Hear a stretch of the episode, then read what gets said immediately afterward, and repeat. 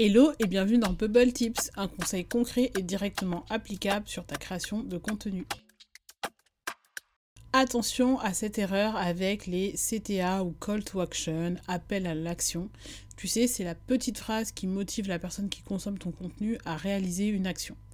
Et l'une des erreurs que je vois très très très souvent, et euh, je suis même obligée de le rappeler plusieurs fois à mes coachés, euh, c'est vraiment l'overdose d'appel à l'action.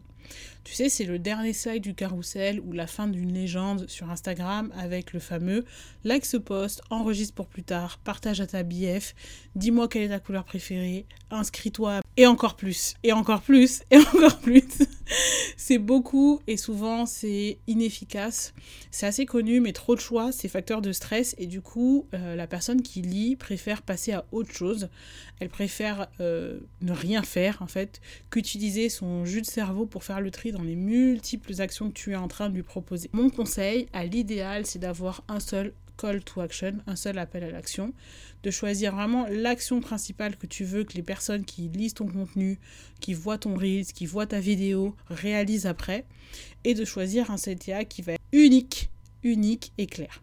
Exemple pour des likes, dis tout simplement like ce post si tu as trouvé utile. Si tu veux plus d'enregistrement, enregistre ce post pour plus tard. Option 2, je te donne quand même une option. Si vraiment tu veux gratter un petit appel à l'action en plus, dans ce cas-là, couple des actions qui sont combinées. L'exemple, c'est laisse une note et un commentaire. Si tu sais que c'est des deux actions qui vont aller ensemble, qui sont faciles et qui sont fluides, tu peux mettre deux actions combinées. Mais à l'idéal, c'est vrai que c'est beaucoup plus efficace d'avoir un seul appel à l'action si tu veux être vraiment sûr qu'un maximum de personnes réalisent l'action. Voilà, c'est tout pour aujourd'hui. La prochaine fois que tu rédigeras une légende sur Instagram ou ailleurs, pense que pour augmenter l'efficacité de ton appel à l'action, il doit être clair, spécifique et unique. Merci pour ton attention. Maintenant, c'est à toi de jouer. Si ce format te plaît, laisse-moi une un commentaire sur Apple Podcast ou Spotify. Je te remercie pour ton écoute et je te dis à bientôt dans un nouvel épisode